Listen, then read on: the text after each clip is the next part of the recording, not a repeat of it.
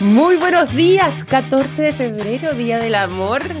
y comienza en esta jornada de día martes el nuevo capítulo de Café Plus, Día de San Valentín, dicho sea de paso. Eh, no ando muy romántica al parecer porque no, lo tenía marcado como tal.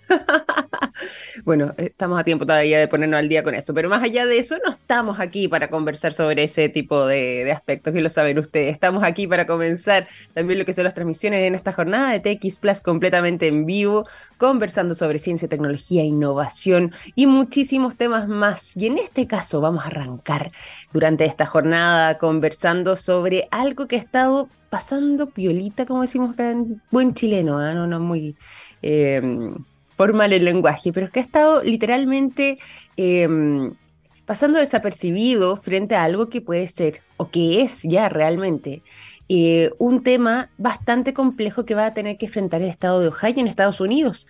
¿Habrán escuchado ustedes respecto al tren que se descarriló en el estado de Ohio y que em, generó, producto de este accidente, un derrame químico de cloruro de vinilo en la atmósfera de Ohio.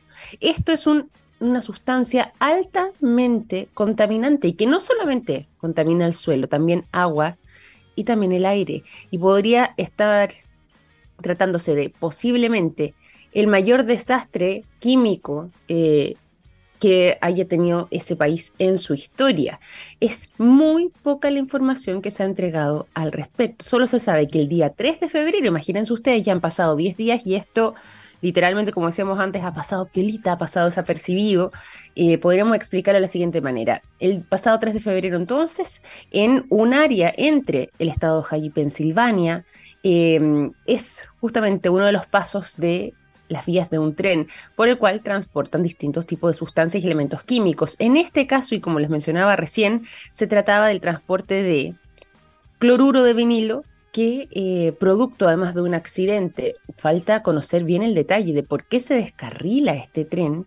Bueno, terminan con 150 vagones completamente destrozados que quedan literalmente tirados junto a la vía férrea y que eh, en una etapa eh, inicial incluso se prendieron producto de un incendio enorme que se generó a causa de este accidente. De hecho, de estos 150 vagones no eran los 150 que trasladaban únicamente este material, pero sí 10 de ellos trasladaban em, este químico en particular y otro tipo de sustancias químicas eh, que son altamente tóxicas y que incluso no se descarta que, producto de su liberación eh, en la atmósfera, su efecto altamente contaminante puede ser em, un tipo de cancerígeno activo y muy potente, además en la salud de las personas. Pero más allá de eso, que es muy significativo, vamos a andar en eso de inmediato también, eh, existen varios cuestionamientos respecto a por qué esto no se ha eh, conversado con el tiempo eh, debido y sobre todo eh, porque esta noticia no se ha investigado aún más. De hecho, se señala, y esto ya es parte del trascendido, de que un reportero que fue inmediatamente a investigar este acontecimiento terminó siendo detenido de manera breve, pero detenido según eh, reportan algunos medios de comunicación. Acá se está hablando de un desastre medioambiental cuya... Impacto y cuya relevancia todavía no se ha podido determinar del todo porque hay muy, poca información al respecto. Se sabe que em, esto ocurre, como les decía, en un paso entre el estado de Ohio y Pensilvania, cerca de eh, un pueblo de 5.000 personas llamado East Palestine, que em, vendría siendo lo más cercano, el poblado más cercano al paso de este tren, y que em, al menos en el caso del derrame del cloruro de vinilo, que además es un tipo de gas altamente em, eh, contaminante, como decíamos, e incluso podría llegar a ser un cancerígeno, se utiliza este gas en particular como un precursor del plástico y puede ser altamente inflamable, lo que explicaría entonces este incendio posterior que se genera una vez que ya ocurre el accidente del tren.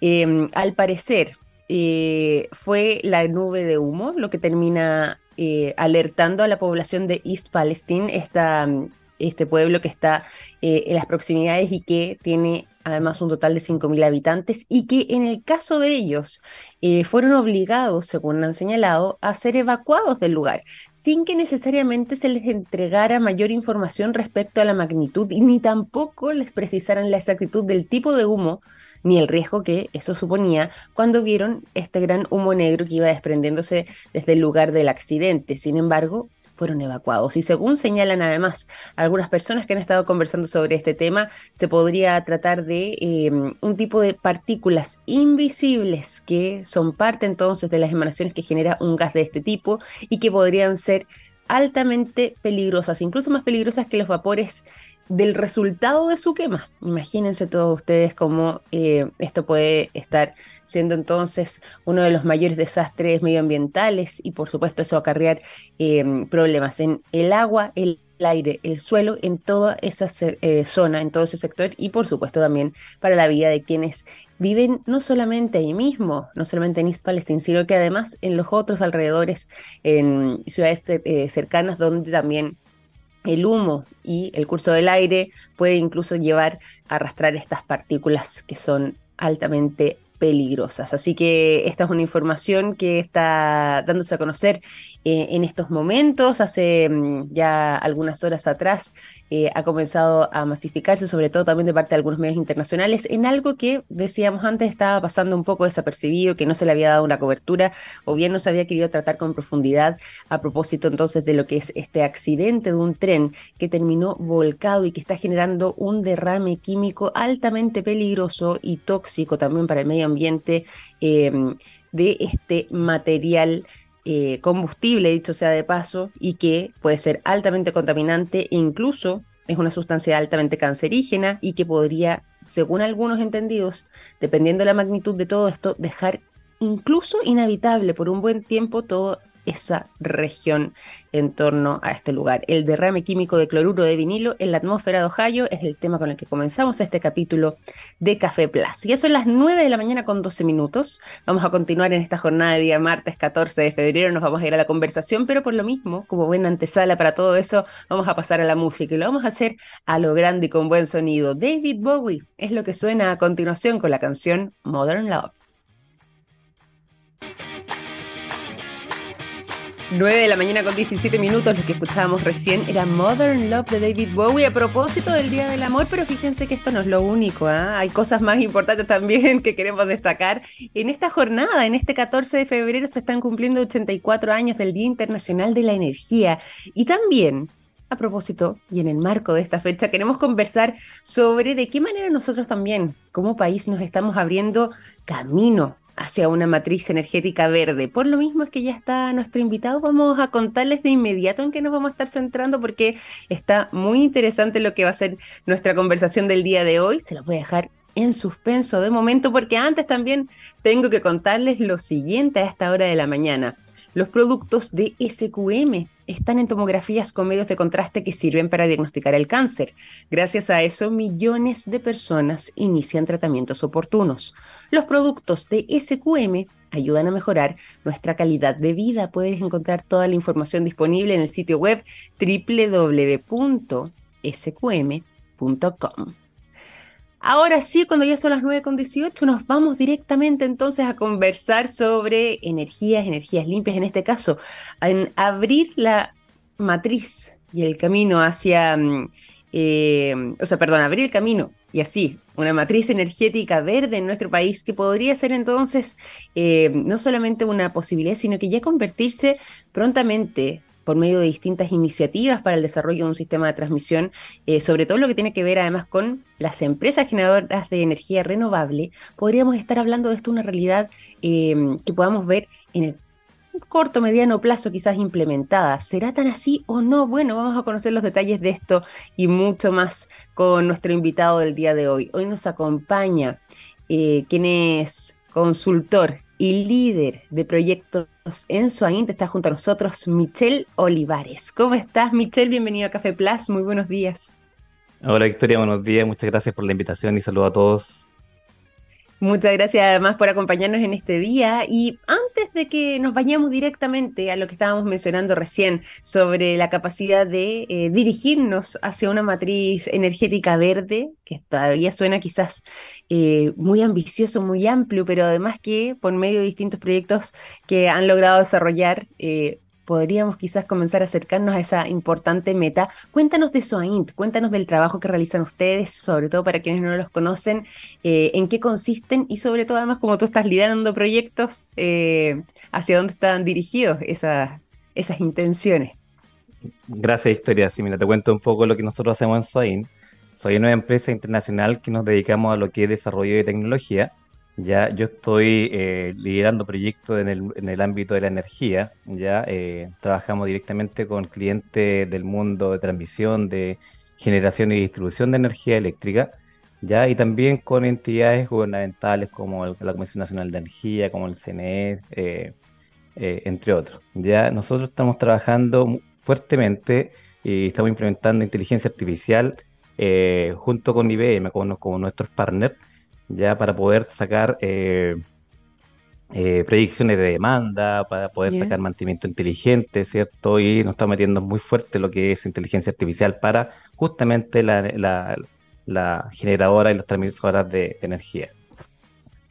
Oye, qué, bueno qué importante un proyecto de este tipo, poder avanzar también en ese camino. Y esto está muy eh, importante, sobre todo además en el marco de la discusión, más cuando ya se dio a conocer que eh, a través del Coordinador Eléctrico Nacional de nuestro país estaría la propuesta de expandir además el sistema de transmisión eléctrico durante este año en particular, este año 2023, por eso hablábamos de este corto, mediano plazo incluso, eh, y lo que tiene que ver con distintos proyectos que van en este sentido, proyectos que están asociados asociados justamente al sistema de transmisión eh, nacional y que eh, han sido propuestos también eh, bajo el planteamiento de poder facilitar lo que tiene que ver con la oferta y promover la competencia en este marco. Yo ahí quería preguntarte, ya que tú nos estabas contando sobre proyectos a propósito de este tema, es que cómo ven ustedes también este plan que fue presentado por la autoridad y si es que este año 2023 puede ser determinante, tal como está propuesto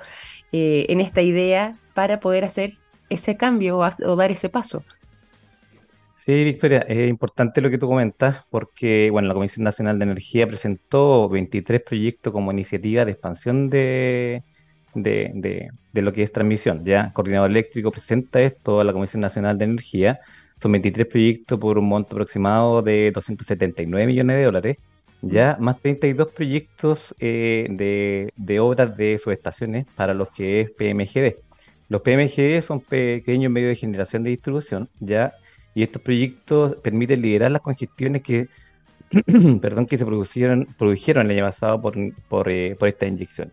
Cabe señalar que el, el año 2016, cuando entró en vigencia la ley de, de, transmisión, esta ley lo que aportaba, lo que buscaba era que las eh, generadores de energía pudiesen ser competitivas, sobre todo las generadores de, energía renovable.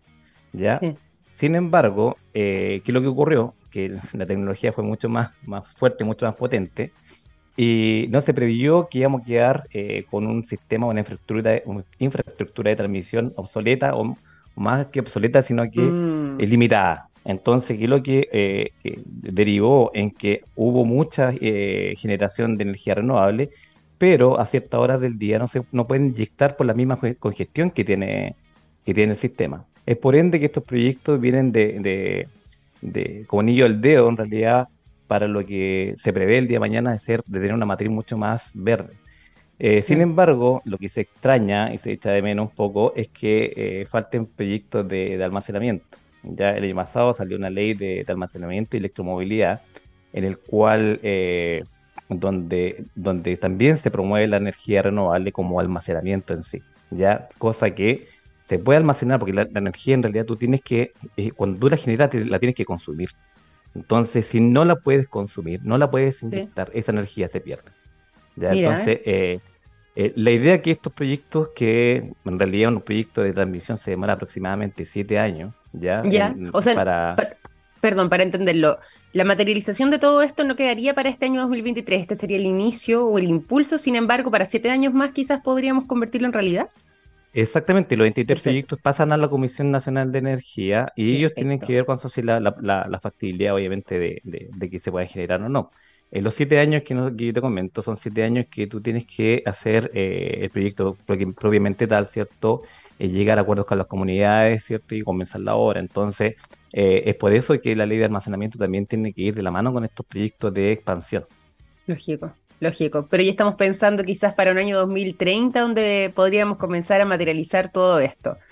Ojalá, ojalá que sea el 2030 y, podemos tener eh, nuestra matriz mucho más verde. También hay que considerar que el año pasado, el 2022, eh, tuvimos dos veces generación de energía eh, más renovable que combustible fósil. ¿Ya? Entonces eso fue un buen augurio para poder cambiar nuestra matriz energética. Oye, y yo a propósito del cambio de matriz energética, tú lo mencionaste, pero me gustaría profundizar en eso en lo que tiene que ver con la respuesta de nuestra infraestructura de energía eléctrica, sobre todo además pensando en este escenario. Eh, todavía estamos muy atrasados, se han tomado eh, cartas en el asunto, ya hemos estado avanzando o quizás ya se comenzó a implementar y esto ya de en lo que tiene que ver con la infraestructura ha podido ponerse al día frente a los nuevos desafíos.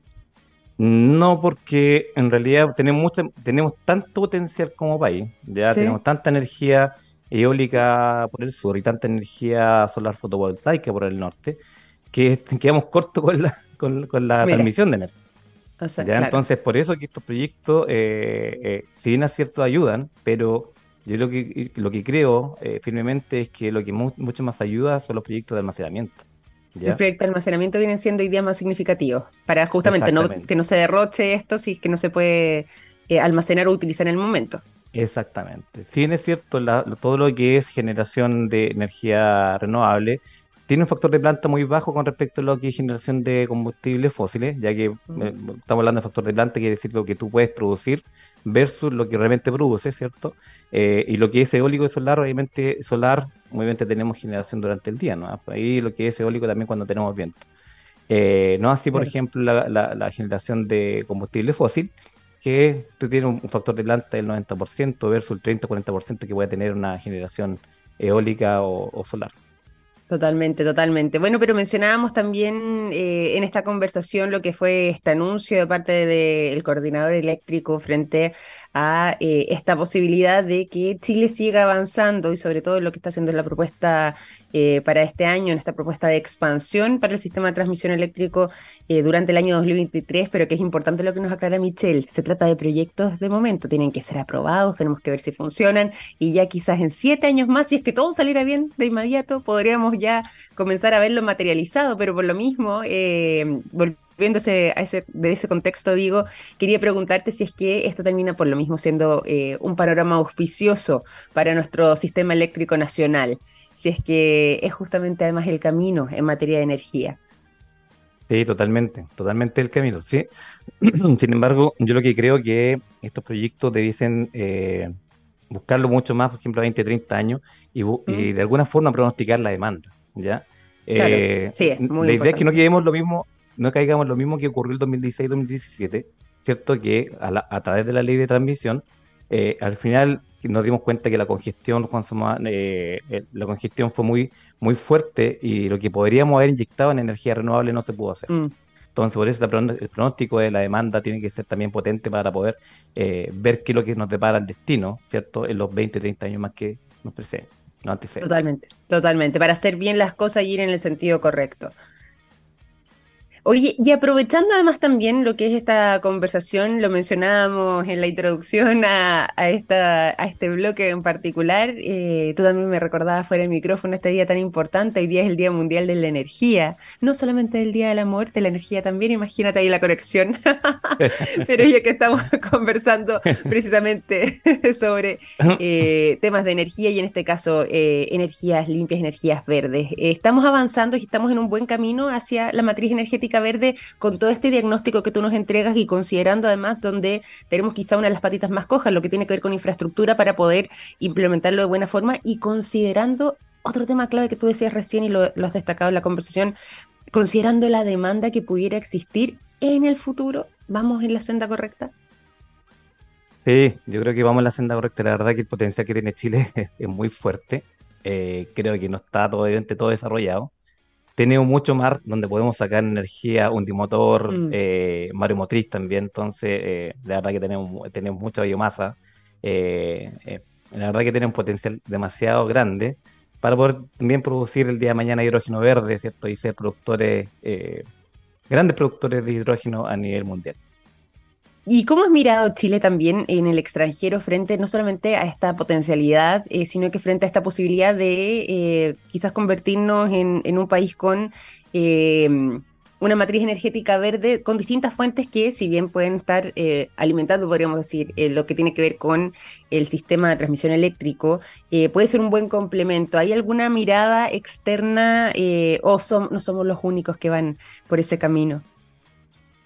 mira, perdón, eh, en el Acuerdo de París del año 2021, eh, 2019, la verdad que no, recuerdo bien la fecha, eh, sí hay muchos países que están eh, materializando generación totalmente verde, ya no somos el único país. Mm. Y es por ello que este, el tema del cambio climático es tan fuerte que en realidad todas las potencias mundiales están mirando cómo frenamos este cambio climático. Tenemos eventos muy potentes. Nosotros sabemos que hemos tenido temperaturas muy altas en, el sur de Chile y aprovecho de saludar a todos los bomberos en realidad que están trabajando fuertemente en la región de Actano, en la región. Eh, si, bien es cierto, a lo mejor no es directamente por cambio climático, pero sí las temperaturas obviamente se, producen por, por este cambio climático, sí también lo que ocurrió en Perú. Eh, mm. Es por ello, Juan que la atención la tiene y la mirada la tiene la generación de energía, porque la generación de energía es lo que más contamina, solo el, la generación de energía eh, con combustibles fósiles son lo que más contaminan hoy en día. Entonces, por eso la mirada es fuerte con respecto a esta generación. Claro, completamente, completamente. Me voy a quedar también con la idea que mencionábamos antes eh, sobre la relevancia de que eh, en este camino, entonces, volver un poco más atrás, en este camino em, donde la energía eléctrica debe ser consumida en el momento de ser generada, pues si no, no vamos a tener la posibilidad de volver a inyectarla. Eh, ahí hay un tema también donde tenemos que ponernos al día. Y hay, bueno, a propósito de proyectos, hay buenas soluciones que eh, pudieran implementarse para evitar una situación de este tipo y para que efectivamente podamos generar este almacenamiento. Sí, mira, que bien lo que, lo tú comentas, el hidrógeno verde justamente trabaja como un un, almacenamiento químico, ¿ya? Entonces tú puedes producir energía, o sea, puedes producir hidrógeno con energía renovable, mm. ¿ya? Eh, y tú a, través de ese hidrógeno tú puedes almacenar ese, esa energía. Después mm. que lo que tú tienes que hacer es tomar el hidrógeno, ¿cierto? Con una pila de combustible puedes generar energía en los momentos que más se requiera, en los momentos que, que, que, que el, el, por ejemplo, invierno, en distintas épocas del año donde tú necesitas mucho más energía y tú puedes utilizar este hidrógeno verde para poder generar esa energía que almacenaste. Qué bueno, qué bueno que estemos avanzando, que estamos creciendo también en ese sentido. Oye, y yo aprovecho de preguntarte y me voy a ir a, temas ya más vinculados eh, a ti mismo como líder de proyectos de SOAIN, eh, sobre eh, lo que se viene para este año 2023. Tú algo nos adelantabas en, en tema de lo que están liderando ustedes, pero es un año desafiante, es un año de oportunidades. ¿Cómo podrías darle una lectura a lo que se nos viene de aquí hasta el mes de diciembre con además este contexto externo que tiene relación con este anuncio del Coordinador Eléctrico Nacional. ¿Cómo ves tú desde, desde tu vereda también como eh, líder de proyectos de SOAIN lo que ustedes también tienen preparado para eh, y como meta para este año 2023? Sí, nosotros como meta, como te, comenté en principio, estamos trabajando fuertemente con IBM. Ya IBM es eh, a través de Watson Studio, que es la inteligencia artificial de IBM. estamos desarrollando bastante eh, software, ¿cierto? plataformas de inteligencia artificial para poder realizar mantenimiento inteligente, para poder realizar pronósticos de demanda, ¿ya? Así es que eh, estamos trabajando con clientes que no lo puedo mencionar obviamente, pero sí eh, están súper interesados en lo que es la inteligencia artificial en sus procesos. Así que para nosotros este año muy desafiante en ese sentido. Qué bueno, qué bueno. Y con, clientes que todavía obviamente vamos a mantener la vereda de la privacidad, pero que pueden ser también eh, proyectos interesantes donde eh, ustedes han seguido trabajando y van a estar trabajando durante este año 2023 en Swaint. ¿Dónde podemos encontrar más información respecto a eh, los proyectos que estás liderando, Bitzel, o bien el trabajo de Swaint en sí mismo? ¿Dónde también se puede poner uno en contacto en caso de necesitar conocer más sobre las funciones de Swaint? Sí, mira, yo lo invito a que ingresen a la página www.soain.com y ahí aparece un montón de portafolios de, diferentes iniciativas y los distintos trabajos que estamos realizando en el mundo de energía, porque yo veo el tema de energía, pero sin embargo estamos haciendo otras cosas con, con otros clientes también. Así que lo invito a que puedan visitar la página.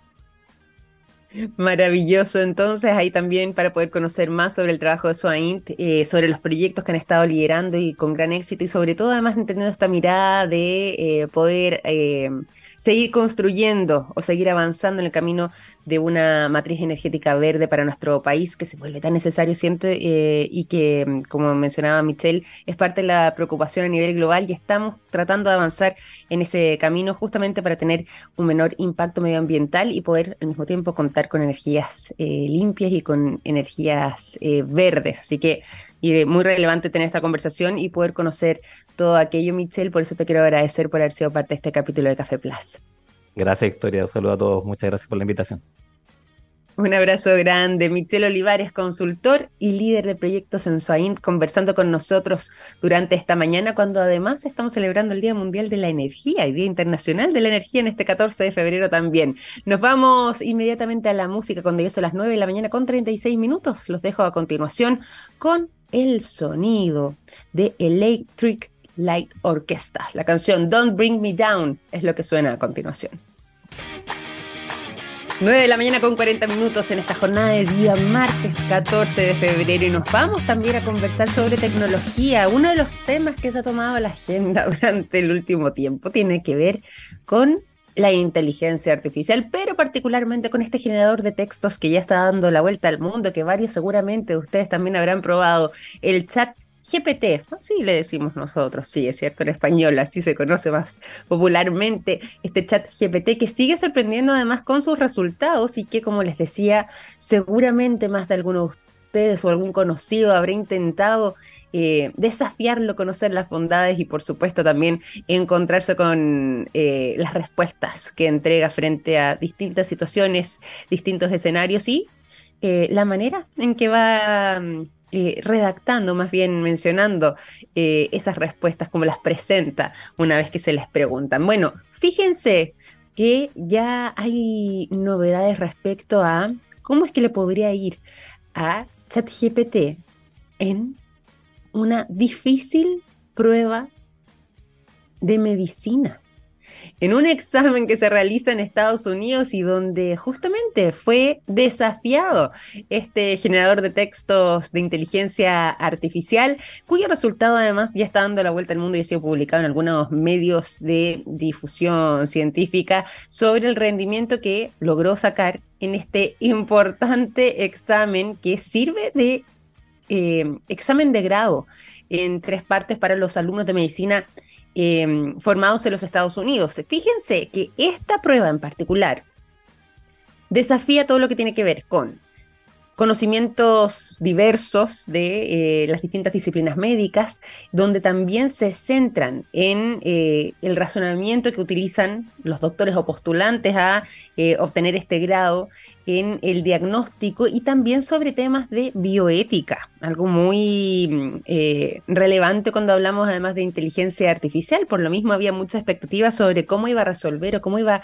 a responder estas preguntas. Y de las 376 preguntas que componen este examen de grado para eh, poder convertirse en médicos en eh, los Estados Unidos, de esas 376 preguntas, 350 fueron aprobadas por este sistema de inteligencia artificial en lo que fue la versión del año 2022 del mes de junio de este examen. Esa fue la prueba precisa que le realizaron eh, y a la que sometieron finalmente a este generador de textos de inteligencia artificial de ChatGPT y que eh, alcanzó este mm, interesante resultado. Fíjense que en eh, lo que tiene que ver con el puntaje obtenido, como les decía recién, fue aprobado en, en, varias de sus preguntas. En lo que tiene que ver con la puntuación general de las tres partes del examen obtuvo un rango que iba variando, dependiendo de la parte, entre el 52,4% y el 75%. Pero, ojo, porque además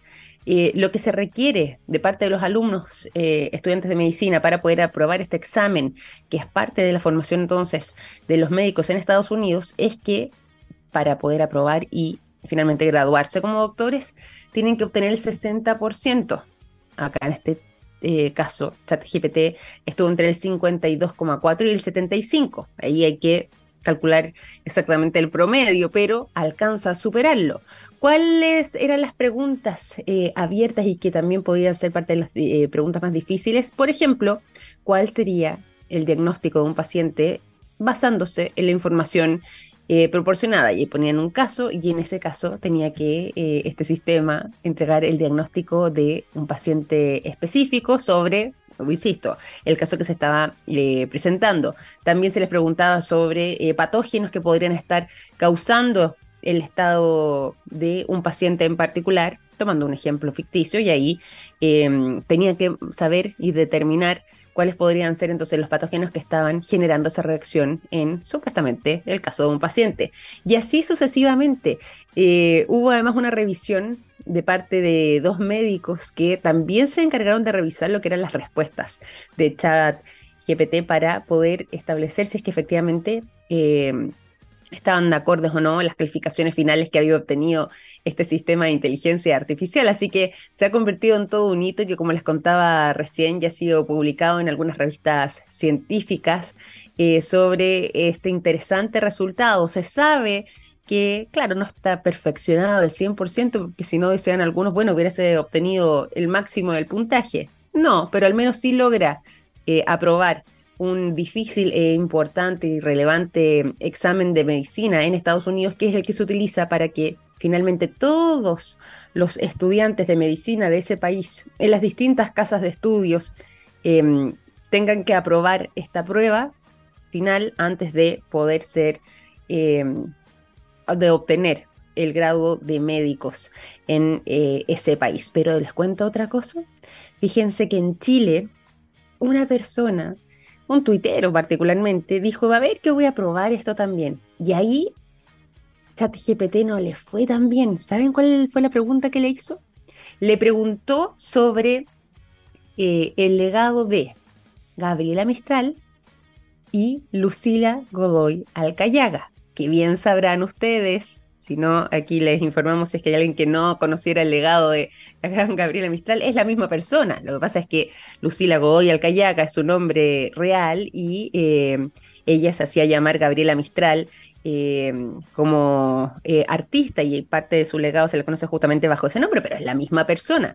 Y cuando le hicieron esa consulta, entregó una clase magistral sobre eh, Gabriela Mistral e incluso también entregó eh, temas de conversión bien interesantes sobre Lucila Godoy Alcayaga, pero se refería como si fueran dos personas distintas. Es más, habla sobre estas dos poetisas como si fueran dos personas diferentes y le otorga a cada una de ellas, entre comillas, porque sabemos que no es así la realidad, em, algunos enfoques diferentes en lo que pudo haber sido su obra. Y ahí está una de las falencias no es algo em, que, haya entregado una respuesta completamente incorrecta. Hacía también el alcance respecto a este estilo de escritura, pero sin embargo, eh, pese a eso, uno que conoce más y sabe, ¿cierto? Y, acá en Chile lo tenemos clarísimo, estamos hablando finalmente de la misma persona, pero acá en este caso este sistema de inteligencia artificial no logró establecer de que precisamente es la misma mujeres, la misma poetisa, Lucila Godoy Alcayaga, Lucila Godoy Alcayaga y Gabriela Mistral. Pero bueno, hay cosas que se van a tener que ir perfeccionando con el tiempo, sea como sea. Chat eh, GPT llegó para quedarse sin lugar a dudas y se está tomando también los temas de conversación en eh, los distintos sistemas de inteligencia artificial y sobre todo además en lo que tiene que ver con la generación de textos con buenos resultados. 9 con 48 minutos, nos vamos a la música, seguimos en Café Plus y de inmediato los dejo con el sonido de The Cardigans. Burning Down the House de Mazo es el que suena a continuación durante esta mañana de día martes, cuando son las 9 con 48. 9 de la mañana con 52 minutos estamos en Café Plaza a través de Radio TX Plus. Y es momento también de contarles lo siguiente. Hay productos que nos han acompañado toda la vida, como el yodo, presente en el área de la salud, el nitrato de potasio en la industria de la alimentación, las sales solares en energías limpias y el litio en la electromovilidad. Los productos de SQM ayudan a mejorar nuestra calidad de vida. Toda la información la encuentras disponible en el sitio web www.sqm.com nos vamos a ir directamente a un tema bastante breve pero importante. Vamos a hablar de un tema de la salud y que puede tener un importante impacto positivo en eh, el cerebro. Solamente la realización de un determinado tipo de ejercicio físico. ¿Saben ustedes cuál es? Seguramente más de alguno va a pensar que puede ser salir a caminar, salir a trotar. Y en este caso la ciencia nos viene sorprendiendo de eh, muy buena manera porque hay una investigación que realizó el Instituto de Investigación de Salud y Bienestar de la Universidad de Gales del Sur en el Reino Unido que logró determinar que las sentadillas son uno de los ejercicios favoritos de nuestro cerebro. Fíjense que el hecho de ponerse literalmente en cuclillas, volver a levantarse una y otra vez, que es conocida como las sentadillas, es un tipo de ejercicio inteligente porque desafía además a nuestro cerebro a eh, tener que coordinar cierto tipo de movimientos, mantenerse además en un eje de equilibrio perfecto para no irse hacia adelante o irse hacia atrás, sobre todo cuando uno baja, donde además estamos eh, yendo literalmente contra eh, la gravedad y evitando caernos. Y de esa forma hay un desafío cerebral mayor superior a que presenta otro tipo de eh, ejercicios. Es decir, si bien sabemos que la actividad física viene siendo determinante en todo lo que tiene que ver con nuestra salud a nivel general, para el caso del cerebro hay algunos ejercicios que logran potenciar aún más su... Eh, su buen funcionamiento. Y en este caso, eh, las sentadillas vienen siendo, al parecer, según logra explicar este estudio, el tipo de ejercicio favoritos mientras lo realizan. Y además de eh, lo que tiene que ver con el equilibrio, lo que tiene que, ir, eh, que ver, digo, con ir contra la fuerza de gravedad, sobre todo cuando uno va bajando y ahí trabajando con la gravedad en sí mismo, lo que tiene que ver con los movimientos coordinados. También, coordinados digo, también eh, hay un importante mm, impacto que está teniendo el flujo sanguíneo hacia el cerebro, que va oscilando precisamente producto de estos movimientos de arriba hacia abajo, sobre todo cuando uno va eh, realizando series de 15, de 20, por ejemplo, series un poquito más extensas incluso en algunos casos, y que ese cambio en el flujo cerebral podría generar un tipo de estímulo directo sobre el endotelio vascular que vendría siendo el revestimiento interno que tienen los vasos sanguíneos de nuestro cerebro y que logra impulsar así y suministrar mayor concentración de sangre que va precisamente a uno de nuestros órganos fundamentales, el cerebro, y de esta forma mantenerlo de buena manera. ¿Cuánto es lo que se recomienda? Ojo, porque tampoco hay que volverse loco haciendo sentadillas. Eh, lo que mm, se sugiere es que eh, se realicen eh, aproximadamente tres hasta cuatro veces a la semana, eh, al menos series que eh, logren extenderse en un periodo de mm, algunos minutos. Lo que se señala acá, según este estudio, es que si, por ejemplo, hiciéramos series que duraran algunos segundos, de 30 segundos o hasta un minuto, cuatro veces eh, seguidas, es decir, teniendo los descansos respectivos, pero dentro de una misma serie de ejercicios, podría ser una buena manera de mantener entonces de buena forma también nuestra salud cerebral. Así que ya lo saben ustedes, a propósito de medicina, a propósito también de investigación y en este caso de cómo podemos contribuir con el ejercicio físico a nuestro organismo, hay un ejercicio entonces particular que vendrían siendo las sentadillas, el favorito de nuestro cerebro por el poderoso impacto que tiene para su buen funcionamiento. Tan, tan beneficios por todas partes, ¿cierto?